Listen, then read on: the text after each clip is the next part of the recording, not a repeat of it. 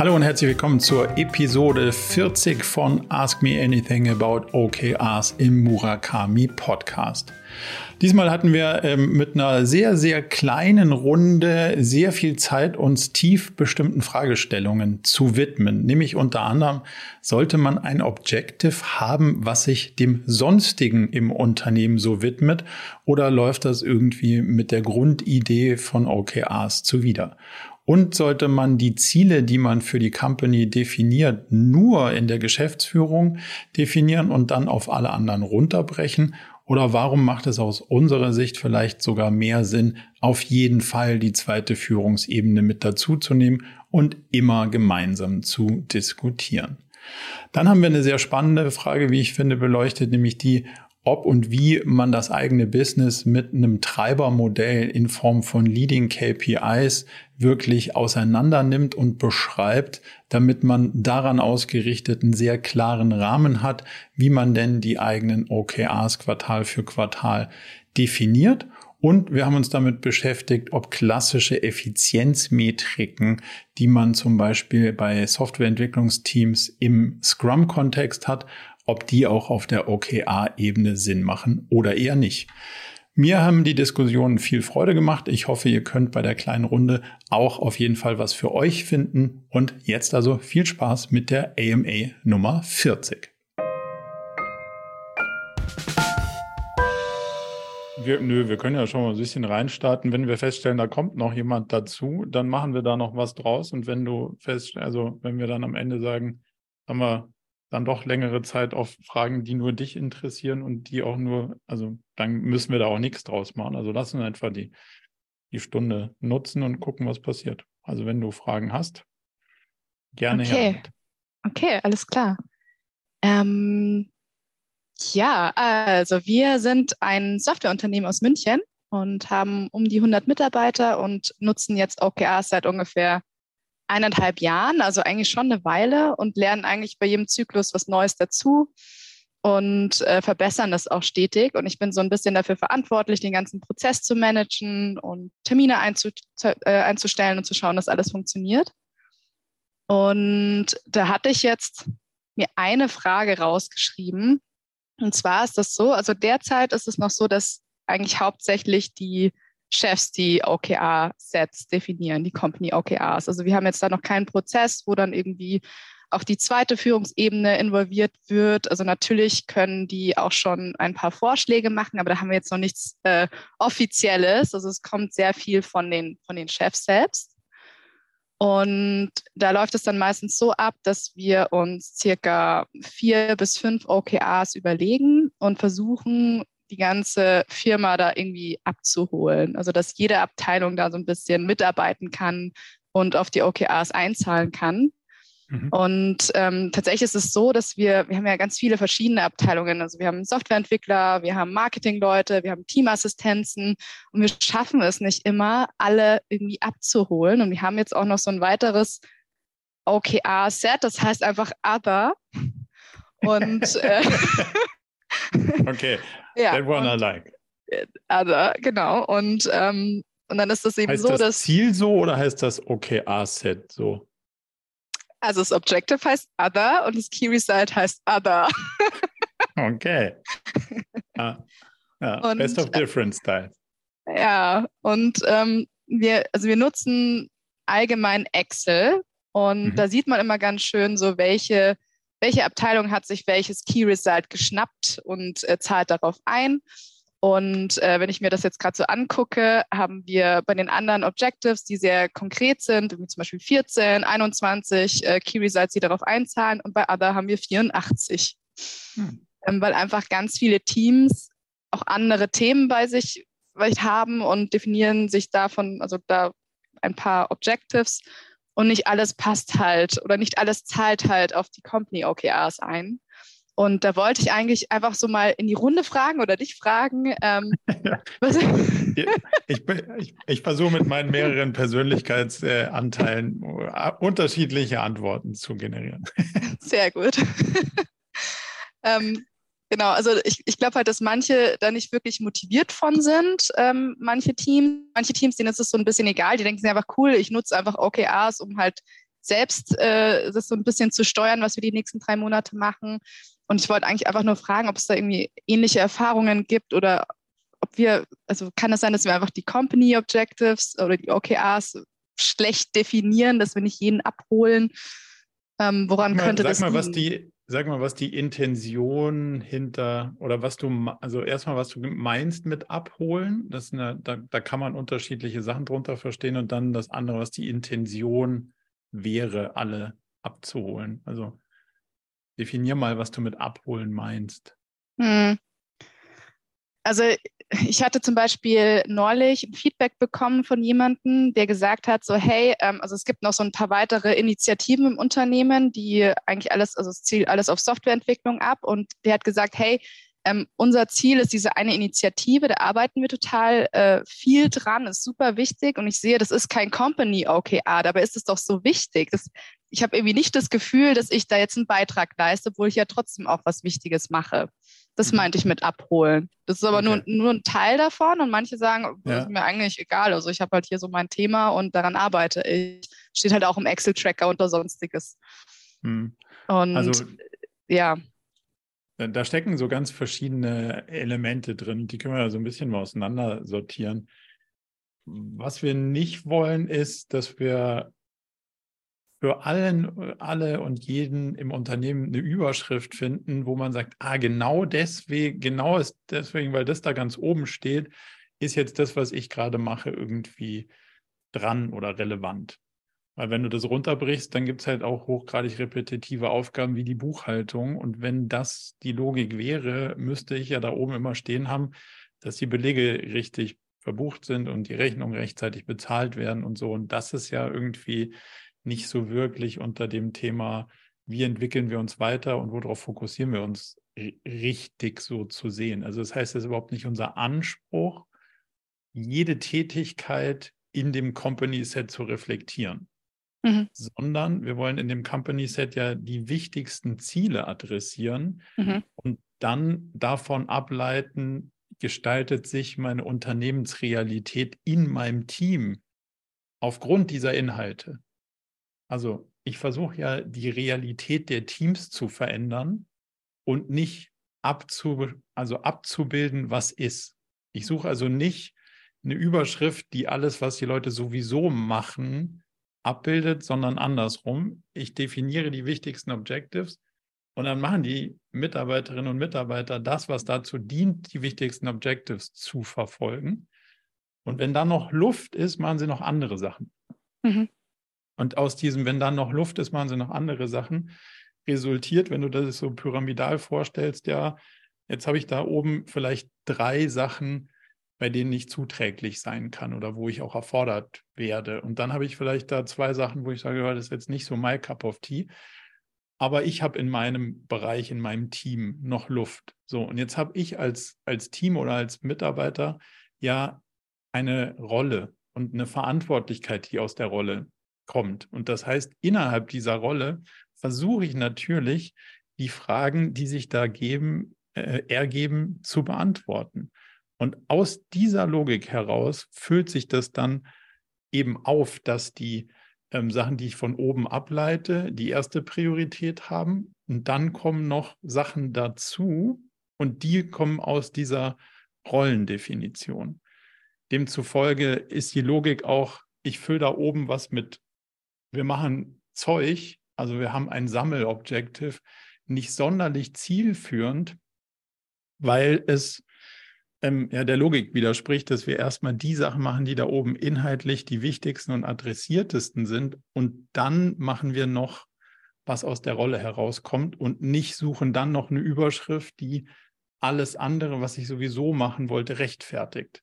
Also diesen Schulterschluss würde ich an der Stelle auflösen und würde viel mehr darüber nachdenken, wie kann ich da oben die drei, vier, fünf wichtigsten Themen adressieren, sodass alle ihre Handlungen danach ausrichten und dann noch gucken, was kommt aus meiner Rolle noch Mhm. dazu. Macht das mehr Sinn? Ja, das heißt, also es, es muss möglich sein, auch für größere Firmen, die OKR, also die Company OKRs so zu definieren, dass wirklich jedes Team sich was daraus ableiten kann. Jedes und immer ist eine schwierige Sache. Also 100 Prozent, alle. Ja, grundsätzlich wäre die Idee so, ja. Also das heißt, ich, wenn ich sage so, super, ich habe jetzt die wichtigsten Ziele meiner Company, aber die Hälfte meiner Company kann hier nichts ausrichten, dann ist halt die Frage, habe ich dann die richtige Company für meine Ziele? oder andersrum. Also, weißt du? Ja.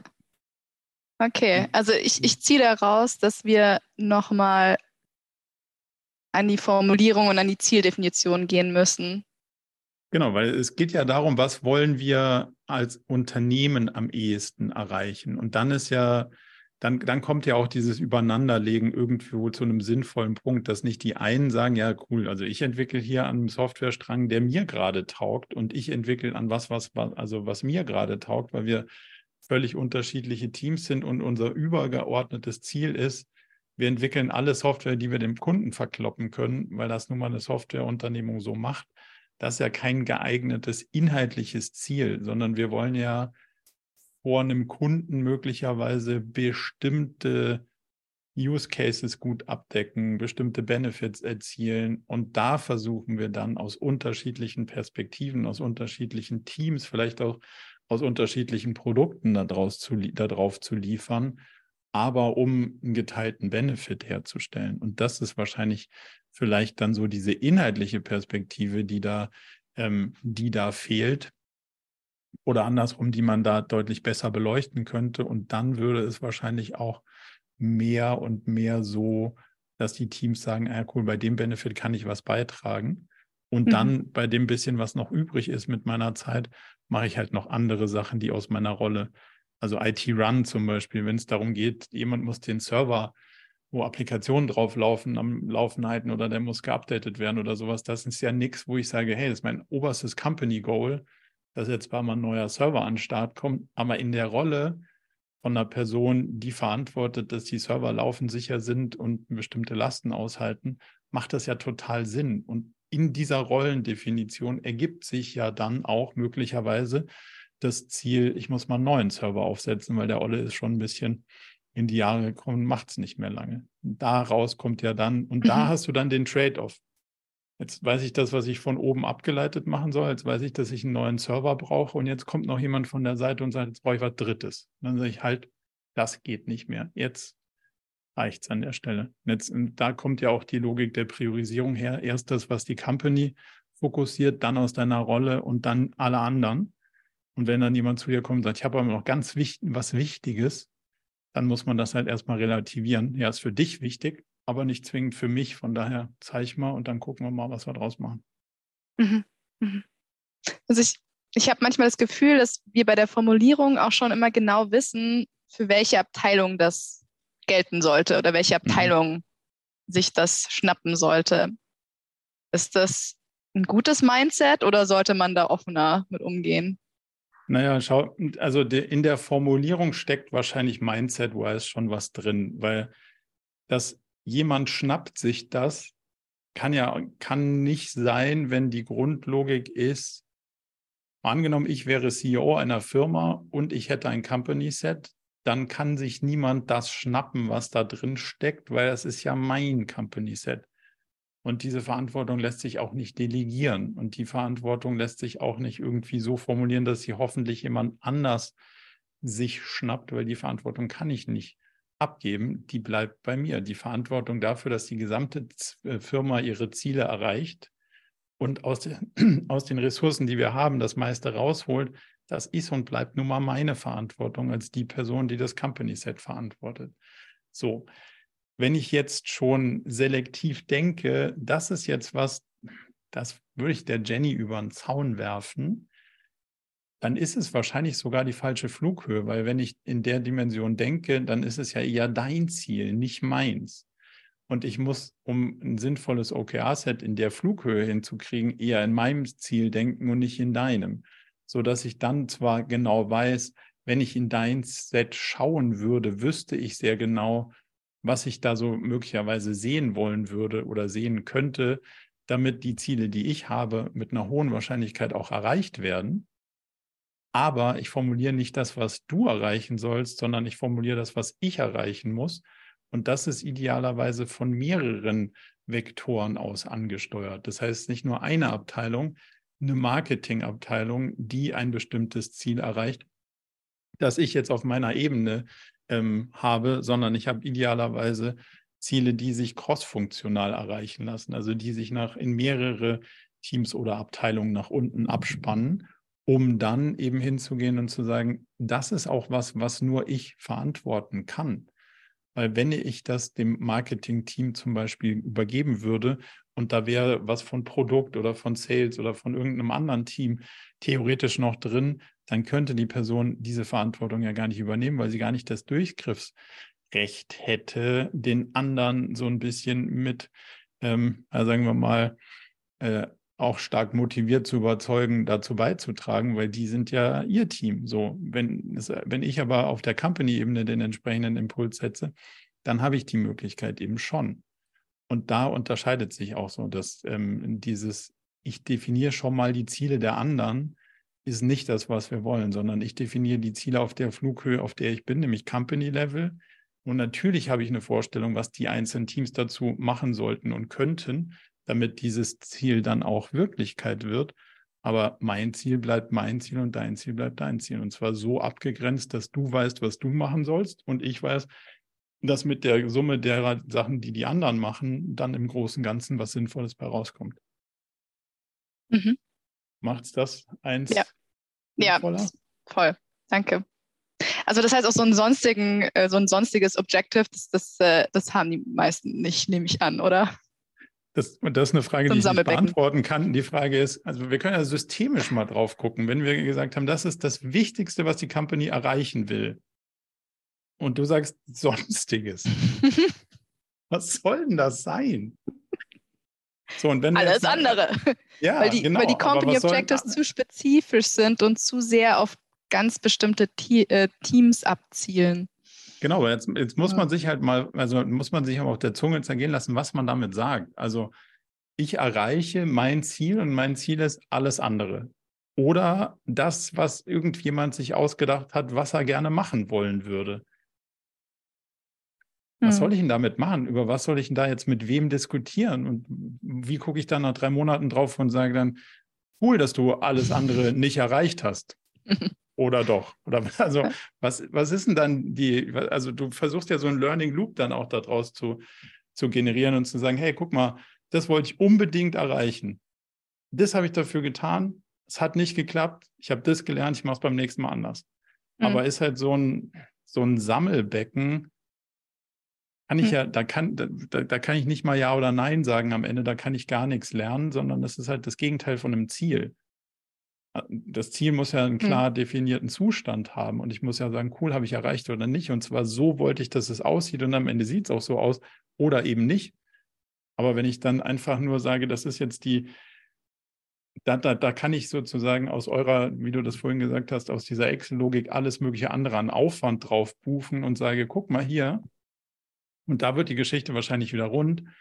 Ich habe mein Ziel 1 bis 4 nicht erreicht. Warum? Weil ich all meine Energie in Sonstiges investiert habe, dann habe ich zwar die Antwort dafür, warum ich die Ziele 1 bis 4, die ich wirklich hart haben wollte, nicht hingekriegt habe, aber das ist ja nicht das, was ich mit dem fokussierten, wir einigen uns drauf, was wir erreichen wollen, eigentlich am Ende haben wollte, sondern damit mache ich ja genau die Tür auf, die Ausrede zu schaffen oder nicht mal die Ausrede, sondern halt die Ressourcen in alles Zeug zu investieren. Und dann habe ich ja genau null Fokus geschaffen. Hm. Also ja. ob es viele haben, keine Ahnung. Also gibt schon öfter mal so Approaches. Sinn macht das nicht so hm. aus der Perspektive. Und deswegen würde ich dann, also hast du ja auch gesagt, da sind 80 Initiativen drunter, dass die Leute danach sagen, so komisch, mit den Zielen, mit denen wir uns hier committed haben, sind wir nicht weit gekommen wenn ich noch 80 andere Sachen versuche gleichzeitig parallel irgendwie zu adressieren, wäre wenig verwunderlich an der Stelle, lass mich so sagen. Hm, ja. Kann ich nachvollziehen. Definitiv. Was muss passieren, damit ihr den sonstigen Sammelcontainer aufgibt?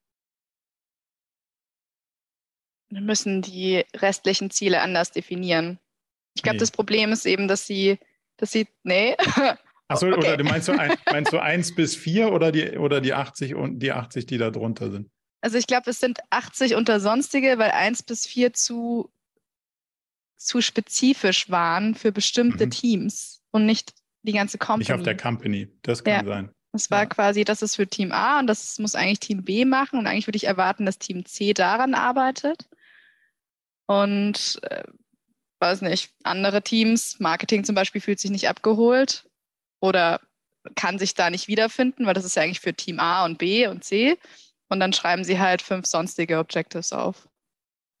Ja, also dass man, dass man die, die Ziele 1 bis 4 größer fasst, sodass mehrere Teams drauf einzahlen, das halte ich für schon den, den, den Weg mhm. daraus. Und gleichzeitig würde, die, würde ich die andere Tür zumachen und wirklich der Überzeugung folgen, lass jetzt mal alles machen, was wir für diese Objectives da oben machen können und die, dann bleiben da vielleicht von den 80 Dingern noch 15 übrig im Gesamtunternehmen, aber alle anderen parken wir mal da hinten auf dem Stapel und die fassen wir mal nicht an. Weil das ja genau die Idee, dass ich nicht an allem rumwurschtel und dann nichts zu Ende kriege, sondern halt nur die Sachen anfasse, die ich wirklich über die Ziellinie bringen will und muss. Und erst wenn ich das hingekriegt habe, dann fange ich was Neues an. Und deswegen ja. wäre der, der starke Impuls, die anderen 80 größtenteils, also wenn da sowas wie der Server muss laufen, IT-Run so aus der Rolle der IT herauskommt, dann kann das auf der Ebene dieses Teams total Sinn machen. Also ich sage nicht alles weg, aber ah, ich habe nochmal ein anderes Produkt angefangen zu entwickeln, weil mir bei dem ersten fand ich eh schon lame. Aber ihr sagt, es ist die größte Company-Ding, dann muss ich halt da streiten, ob das wirklich das Wichtigste Produktfeature ist, was wir jetzt entwickeln sollten oder nicht. Und wenn oder nicht, dann muss ich es halt austauschen gegen was anderes, aber halt nicht die anderen 80 Sachen noch parallel machen. Mhm. Ja. Alles klar. Oder noch eine Frage eingefallen. ja. hau, hau raus. Ähm, also bei uns ist es derzeit so, dass ähm, hatte ich ja vorhin schon erzählt, dass das Management sich die Company Objectives überlegt, oder OKRs. Ähm, und ich hatte da auch mal dein Tutorial durchgeklickt und da gibt es dann auch so einen Prozess, äh, so einen, oder so einen idealen Prozess, wie man auch die zweite, oder wo es darum ging, dass man auch die zweite Führungsebene mit involviert in mhm. der Definition der Company OKRs. Vielleicht könntest du also weil wir das irgendwie nicht machen, frage ich mich so, okay, wie, wie könnte denn da so der ideale Prozess aussehen? Vielleicht könntest du das einfach nochmal so ein bisschen erzählen, erklären, wie man das ja. machen könnte. Lass mal, lass mal versuchen zu analysieren, warum ihr glaubt, dass es, warum ihr es, warum ihr keinen Prozess habt bis jetzt, weil da steckt ja wahrscheinlich auch was drin, was uns das verraten könnte. Hm. Warum wir sie nicht involvieren, die zweite Führungsebene.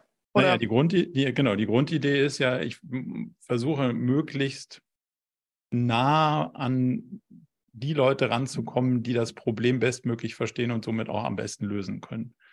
Hm. Je weiter ich oben bin, je höher meine Flughöhe ist, desto weiter kann ich natürlich sehen, aber desto weniger Ahnung habe ich von der Grasnarbe. Deswegen versuche ich natürlich, diese Impulse mit aufzunehmen damit nicht ich diesem Bias auferlege, von hier oben sehe ich alles und ich weiß auch alles. Und meistens stimmt das auch in großen Teilen. Man weiß es besser, aber der, der spannende Teil ist, man kann es nicht besser machen. Und jetzt kommt der Teil, du musst die Ebenen darunter durchaus relevant in den Diskurs mit einbeziehen, weil die haben schon oft gelernt und bewiesen, dass man das nicht besser machen konnte theoretisch weiß man das immer und theoretisch müsste es auch alles klappen. Nur dann kam das Leben. Und die Realität, die hat dich halt davon aufgehalten. So. Und deswegen ist es gut, die Leute zu involvieren, die halt näher dran sind an der täglichen Arbeit. Ähm, weil sonst hat man ja immer so den Blick, ja, das müssen die halt machen, das geht schon.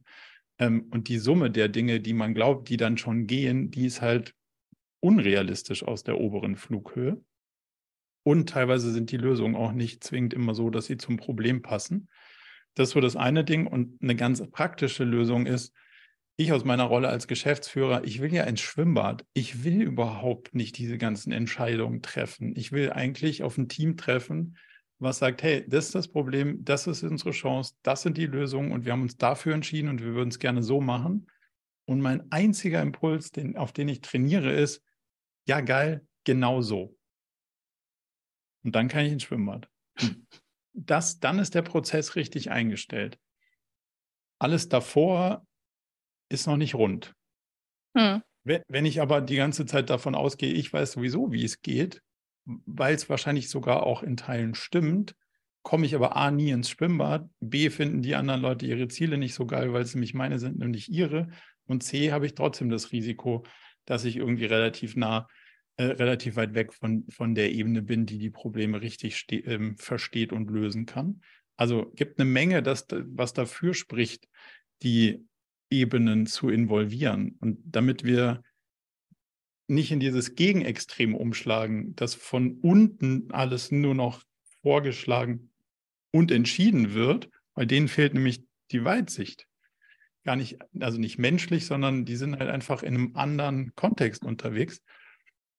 Und deswegen brauche ich halt beides. Und das kriegst du durch diesen Gegenstromprinzip, äh, durch dieses Gegenstromprinzip hin, dass du sagst, okay, zeig mal, was hast du von unten überlegt? Und dann schreibe ich auf, was ich von oben überlegt habe. Und jetzt machen wir es nicht so, dass eine Person der anderen das sagt und die andere dann davon Ableitungen trifft, sondern du schreibst auf, was du denkst, ich schreibe auf, was ich denke und auf drei drehen wir die Zettel um und dann gucken wir, wie das Spiel zusammenpasst. Dann siehst du nämlich die Wahrheit. Und wenn es gut eingestellt ist, passt ja der kleine Teil, den du aufgeschrieben hast, plus der kleine Teil, den deine Kollegin aufgeschrieben hat und noch ein anderer Teil, den jemand anders aufgeschrieben hat, in Summe zu dem Teil, den ich von oben als Ganzes aufgeschrieben habe. Wenn es nicht gut eingestellt ist, hast du A, B und C, also du und deine Kollegin, ihr habt A, B und C gefunden und ich Z. Und dann müssen wir uns die Frage stellen, wie ist denn das passiert? Weil dann meinte ich offensichtlich, dass Z der nächste logische und beste Schritt ist. Und entweder wusste ich was, was ihr noch nicht wusstet, und dann hätten wir am Strategie-Update wahrscheinlich irgendwie einen Fehler gemacht. Oder wir haben halt nicht, ihr wisst so ganz grundsätzlich nicht, wo die Reise hingeht. Oder wenn das doch der Fall war, ähm, dann habt ihr komische Ableitungen getroffen. Und dann müssten wir eher darüber sprechen, wie kamt ihr denn eigentlich zu der Annahme? Ähm, damit das uns beim nächsten Mal nicht passiert, weil wir wollen nur nuanciert nachsteuern, weil ich weiß aus meiner Sicht ein bisschen was besser oder ich, ich, ich habe vielleicht ein paar mehr Erfahrungen gemacht an der einen oder anderen Stelle. Wenn ich das ganze Konstrukt aber umbauen oder neu ausjustieren muss, dann spielt die Organisation nicht dahin, wo ich hingespielt hätte und andersrum.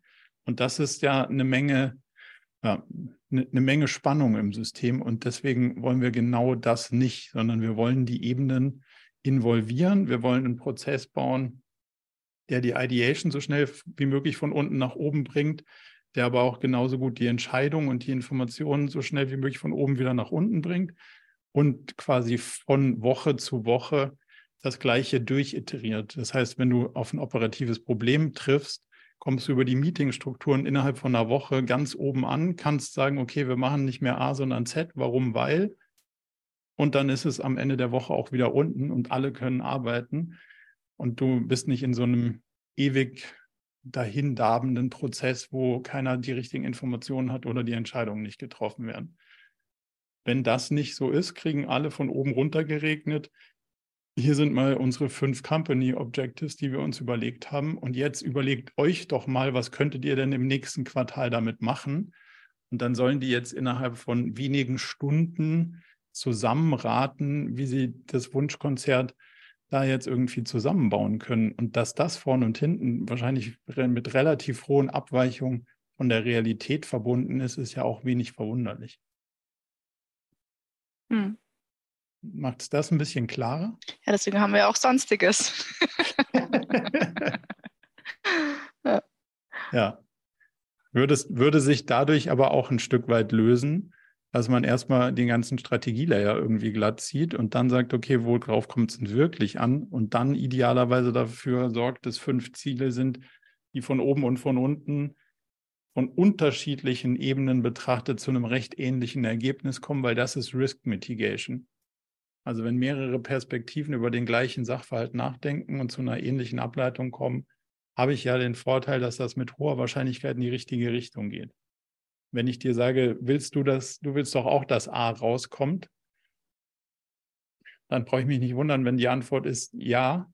Warum? Ja, weil ich der Chef bin. So. Und dann kommt halt, dann versuchen halt alle A zu machen, aber B wäre halt viel schlauer gewesen, möglicherweise. Zu dem Teil des Diskurses kommen wir gar nicht, wenn wir es nur von oben runter regnen lassen. Den sehe ich ja nie, weil mir nie jemand B sagt, weil ich habe ja schon A geprimed. Hm. Mhm. Damit die, diese Prozessfrage ein bisschen klarer geworden? Äh, ja, auf jeden Fall. Vielleicht noch eine Nachfrage dazu. Wahrscheinlich ist es in der Praxis am besten, auch persönliche Meetings zu machen mit der zweiten Führungsebene, um die Ideen auszutauschen zu den, zu den OKRs. Oder wäre es auch eine Idee, dass man erstmal diese Vorschläge wie schriftlich einholt von, den, von der zweiten Ebene? Ich sammle die ein und nehme die dann mit ähm, zum Meeting mit dem Management. Oder sollte man das tatsächlich persönlich machen? Also wahrscheinlich ist es persönlich besser, ähm, aber wir versuchen uns ja erstmal so ein bisschen dem Idealprozess zu nähern. Die Frage ist, also ja, es macht total Sinn, dass die Leute ihre Ideen aufschreiben und dass es irgendwo einen Zeitpunkt gibt, wann das Aufschreiben beendet sein sollte. Gilt aber für alle Parteien, auch für die Company-Ebene. So, und dann kommt der spannende Punkt, wenn ich dich richtig verstanden habe, würdest du sagen, man diskutiert dann auf Company-Ebene, aber ohne die zweite Führungsebene.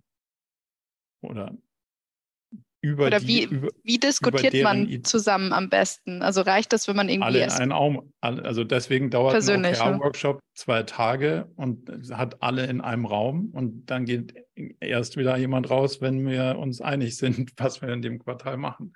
Mhm.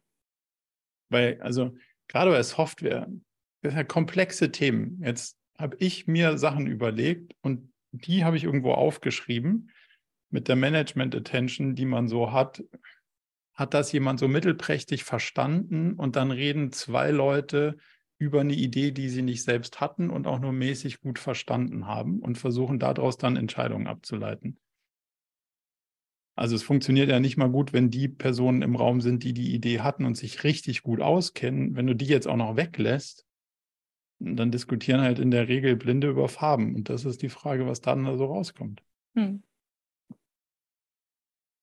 Und es hat ja einen Grund, dass wir zwei Tage investieren, damit dann diese ganzen Fragezeichen wegdiskutiert sind. Und dann kann man sich drei Monate lang aufs Arbeiten konzentrieren und eben nicht nur wieder neu, hey, ich habe eine neue Idee. Nee, nee, leg's wieder dahin. Haben wir ausreichend diskutiert, kommt in der nächsten Runde ran. Jetzt arbeiten wir an den Dingern. Aber die sind so schlau durchdacht aus unterschiedlichen Perspektiven, dass eben keine Diskussionen danach mehr erforderlich sind. Hm.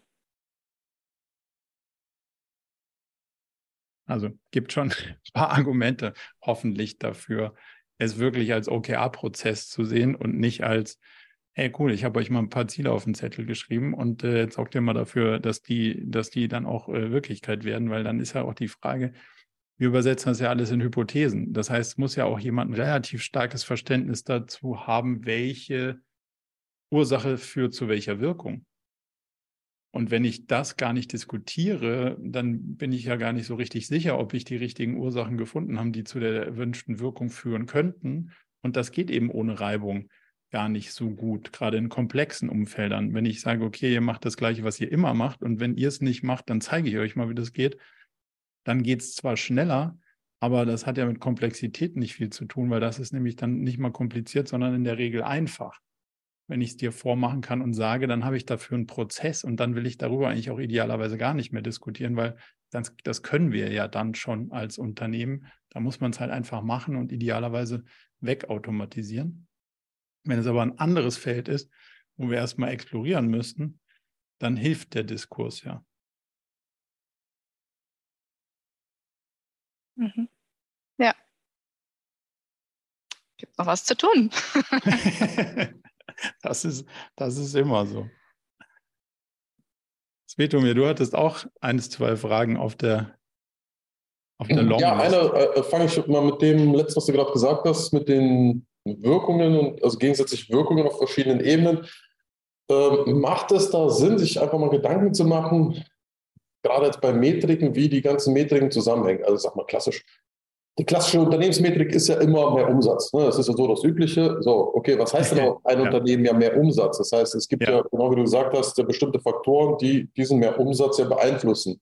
Mhm. Das heißt, würde es aus deiner Erfahrung Sinn machen, dass man so ein bisschen mal Gedanken macht für das eigene Unternehmen? Okay, was heißt mehr Umsatz? Woher generiere ich das? Und so weiter und so fort, dass man so mal drei, vier, fünf, keine Ahnung, wie viel Leveln äh, von Metrik mal sich mal runterschreibt, so einfach, dass allen Leuten klar ist, wie so alles ja. so ein bisschen zusammenhängt?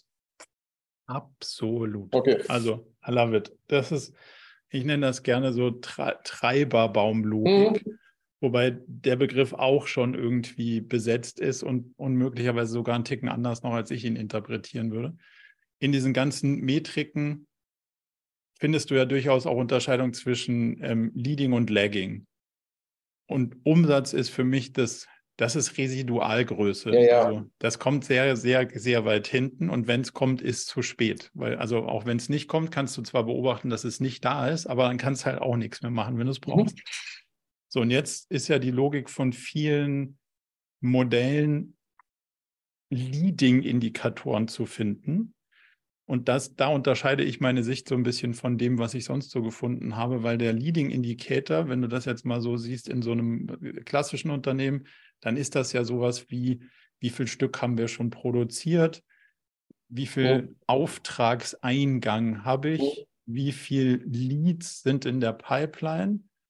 Ja, das sind alles Indikatoren dafür, die mir vielleicht zehn Monate früher zeigen, dass es an dem Umsatzindikator, der ganz hinterherläuft, in zehn Monaten dünn wird.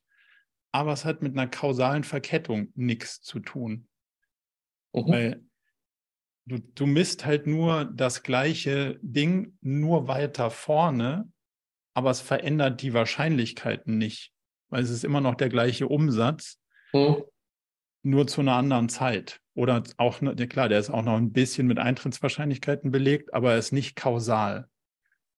Was aber bei dem Bild, was du gerade gezeichnet hast, total spannend wird, ist, ist kausal zu hinterfragen. Und zwar auf die Leading-Indikatoren. Also was wirklich steigert denn jetzt die Wahrscheinlichkeit, dass jemand in diesen Laden reinlatscht und nicht nur das mitnimmt, sondern auch das? Mhm. Also erste Wahrscheinlichkeit, was steigert die Wahrscheinlichkeit, dass überhaupt jemand in den Laden reinlatscht, sei es online oder offline? Und dann, wie kriege ich es hin, dass er mehr mitnimmt? Oder wie kriege ich es ja. hin, dass da so, ja, genau. was sind die, und dann, dann wird es ja spannend. Wann, was will denn der Kunde eigentlich kaufen? Wer ist denn der Kunde überhaupt? Wie gut kennen wir den? Wie gut treffen wir das schon? Wie gut erzählen wir die Geschichte? Wie gut treffen wir den Preis? Wie ist der Preisabstand vom Wettbewerb? Und dann kann ich die ganzen Sachen adressieren, die eigentlich die Wahrscheinlichkeit steigern, dass jemand kauft oder dass jemand mit meinem Produkt interagiert und so. Und das macht total Sinn, weil es so wenig explizit ist. Also ja. ich sage nicht, dass die Leute nicht ihr Unternehmen verstehen. Also nicht alle. Bei manchen trifft sogar das möglicherweise zu. Aber in, in unterschiedlichsten Flughöhen ist das halt eine saukomplexe Verschachtelung. So. Und die auseinander zu dividieren, so wie du es gesagt hast, und wirklich mal explizit mhm. zu machen und aufzuzeichnen, zu sagen, wenn wir wollen, dass am Ende das rauskommt, müssen wir hier dran ziehen, weil das hat eine Wahrscheinlichkeit mit dem und das ist kausal dafür verantwortlich, dass mir passiert. Macht den Job so viel besser, aber ist auch so anstrengend, weil es halt einfach ein komplexes System ist und du nicht genau rausfindest, welche sind denn jetzt eigentlich die genauen Treiber? Und ja. was, passi was passiert, wenn ich nicht dran ziehe? Hm. Na, mein Glaube ist ja in diese Richtung hinzugehen, bei uns jetzt hier in der Firma, weil auf Basis, wenn man diesen Baum hat, ich nenne das mal mehr Hierarchiebaum, also mhm. auf der Metriken, so viel wie möglich Kausalität, wahrscheinlich wird das eine oder andere auch eine Korrelation möglicherweise sein. Jo. Aber am Ende hilft es mir und auch den Teams und auch den verschiedenen Leveln, natürlich auch die daraus folgenden, und wenn man dann die, eine bekannte Strategie hat, auch die daraus folgenden OKRs natürlich relativ schnell zu erstellen, weil es ist ja relativ klar, was, ne, wie du schon sagtest, der nächste Schritt sei. Wenn ich eine genau, Strategie also dazu habe, ist es ja für jeden klar, wo ich hin muss. Richtig. Also die Strategie definiert den Vektor genau. und der, der, Gegenspieler des Vektors ist sozusagen der wahrscheinlichkeitssteigernde Treiber. So, und jetzt ist, ist die Strategiearbeit ja zu sagen, natürlich will ich alle Vektoren so weit wie möglich nach vorne, aber ich habe nicht genug Kraft. Ja. Und jetzt muss ich meine Kraft aufteilen und muss sagen, auf welchen dieser Vektoren setze ich mhm. jetzt äh, in dem Quartal wie viel meiner Energie. Und daraus gibt, ergibt sich relativ logisch sozusagen rückwärts gerichtet, woran ich am ehesten ziehen muss. Und jetzt mhm. sortiere ich die besten Ideen, die ich habe, und daraus leite ich meine OKRs ab. Das wäre das die ideale Reihenform mhm. dessen. Ja, arbeiten wir noch dran der, der, spannende, der spannende Teil ist, und das soll ja nicht despektierlich sein, ne, dass Leute ihr Business nicht verstehen. Manche machen sich halt wirklich keine Gedanken darum. Ja. Und du siehst, du siehst es halt in, wir trainieren unsere Leute, unsere Kunden seit sieben Jahren oder länger darauf, das zu verstehen, weil solange du Rückenwind hast, ist es ja einfach zu sagen, hoch, ich bin ganz schön schnell und es funktioniert alles super.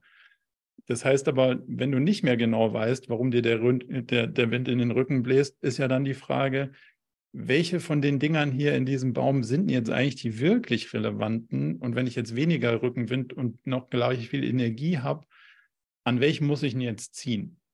Und das ist durchaus ja, wie du auch eben gesagt hast, gar nicht so einfach rauszufinden, weil so ein bisschen korreliert das ja alles. Und wir haben das wirklich versucht, rückwärts gerichtet sauber runterzurechnen und Kausalitäten zu beweisen, ist ein komplexes System. Und jetzt musst du natürlich sagen, jetzt brauche ich schon zwei Fabriken und bei einer mache ich schlaue Sachen und bei der anderen nicht. Und jetzt kann ich beweisen, dass bei der, wo ich nicht schlaue Sachen gemacht habe, es nicht so gut lief wie bei der, wo ich schlaue Sachen gemacht habe. Nur das macht keiner, der zwei mhm. Fabriken hat. So. Dabei, es bleibt also immer ein so ein ja, ein iteratives Näherungsverfahren, mhm. dass du so richtig krass auf die Kausalebene kommst, ist schwierig irgendwie richtig zu beweisen, aber sich dem, dem Bild zu nähern, ist absolut, also, I love it. Totale, totale ähm, Kernübung. Wie weit seid ihr mit der Überlegung? Ähm, auf kleiner Ebene sehr weit, auf großer Ebene am Anfang. also auf kleiner Ebene äh, meine ich jetzt uns jetzt hier äh, OKR-Coaches, Agile-Coaches, sind wir gedanklich schon sehr weit, dass wir da hin müssen und fangen auch schon dran an. So auf, auf großer Unternehmensebene sind wir noch ganz am Anfang, aber wir arbeiten dran. Also das ist doch schon mal spannend. Also und da, da hilft einem natürlich auch dieses ganze datengetriebene mhm. Denken. Ne? Und, genau. Und dafür ist ein interessantes Spannungsfeld dazwischen, zwischen viele Sachen, also du hast es wahrscheinlich schon mal gehört, mein, mein, mein Take bei John Durrs Buch ist ja, der sagt ja, man soll das messen, was, was wichtig ist und was wirklich zählt.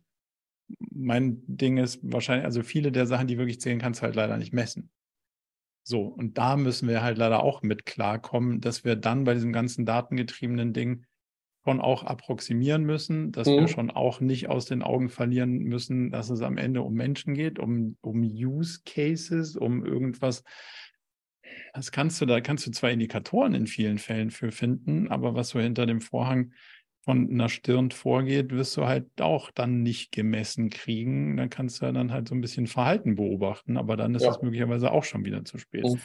Und, ähm, und das muss man, glaube ich, so als Gegenspieler von dem ganzen Modell schon auch irgendwie im Auge behalten, dass es halt nicht nur eine Dashboard-Welt bleibt, sondern halt auch was mit Empathie, Menschenverstand, so die Grunddimensionen von Marketing quasi, die liegen ja da, wenn man es gut sieht, dass es damit auch viel zu tun hat. Und wenn man die beiden Welten übereinander bringt, dann glaube ich daran, dass man mhm. viel, eine gute Orientierung bauen kann in so einem Unternehmen.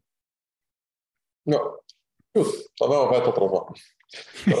Abschließend, weil ich muss leider früher raus, noch zwei ja. Detailfragen, also Detail im Sinne von ein bisschen tiefer vom Level her, meine ich jetzt.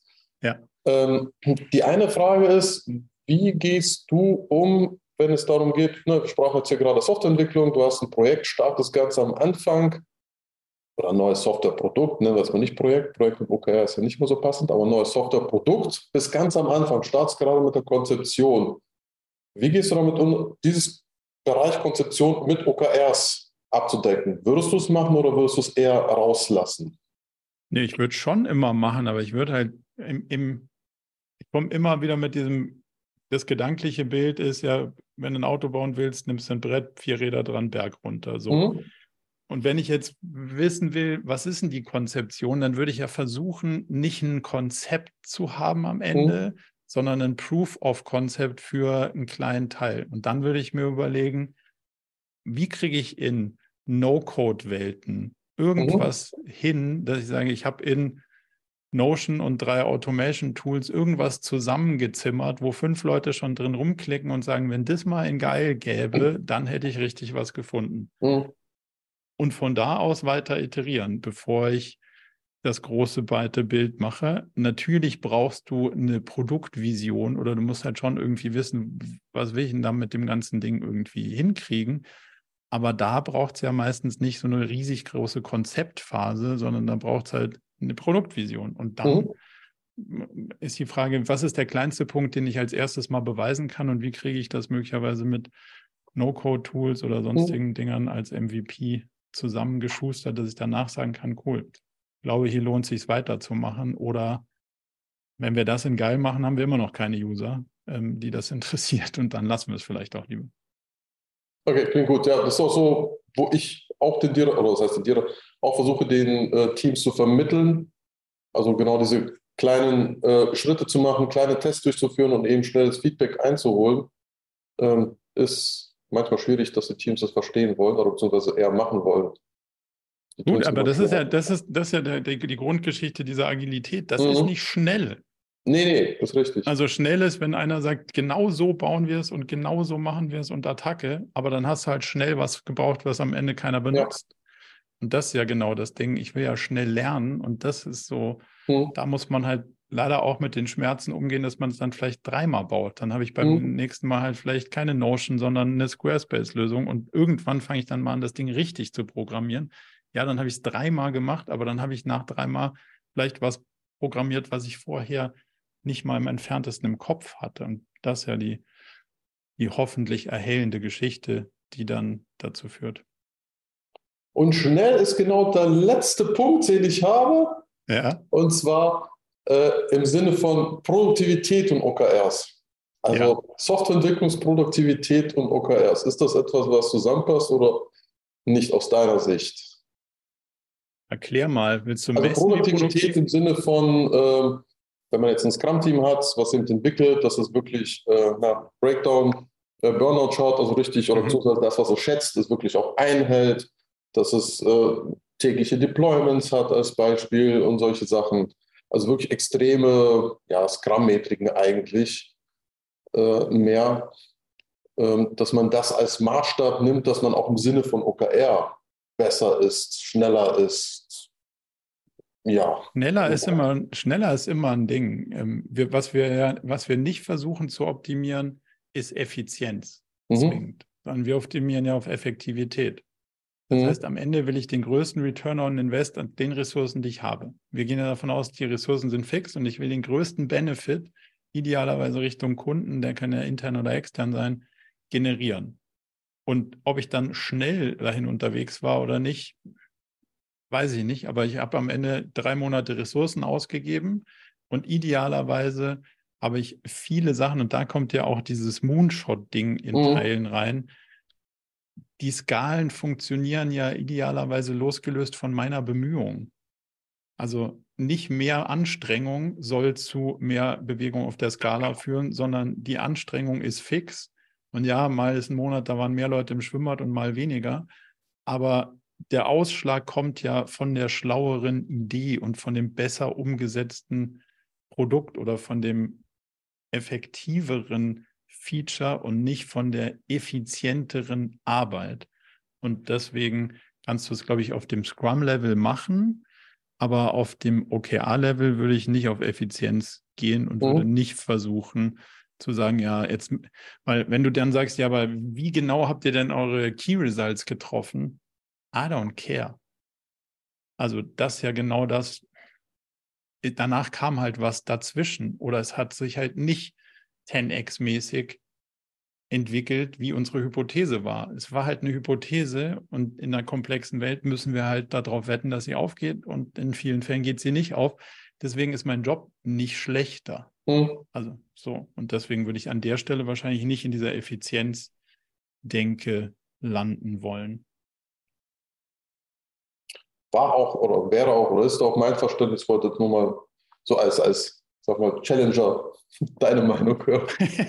Sehr gut. Danke. Gerne. Das heißt, du hast deine Fragen, bist sie losgeworden? Jawohl. Perfekt. Jenny, du noch was? Ähm, nee, eigentlich nicht. Hat geholfen auf jeden Fall. Vielen Dank. Ja, das, das freut mich. Dann haben wir doch die Zeit für eine kleine Runde gut genutzt und ja. äh, danke euch für die interessanten Diskussionen und danke dir für deine Zeit. Sehr gerne. Dankeschön. Bis bald. Macht's gut. Ciao. Tschüss.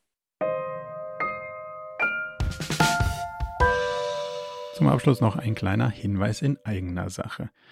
Wir haben ja nicht nur diesen spannenden Podcast, sondern auch einen Newsletter, bei dem wir uns versuchen, so aus unterschiedlichen Perspektiven dem Thema zu widmen, wie man eigentlich sein Leben und ein Unternehmen heute so wirklich führen kann und soll.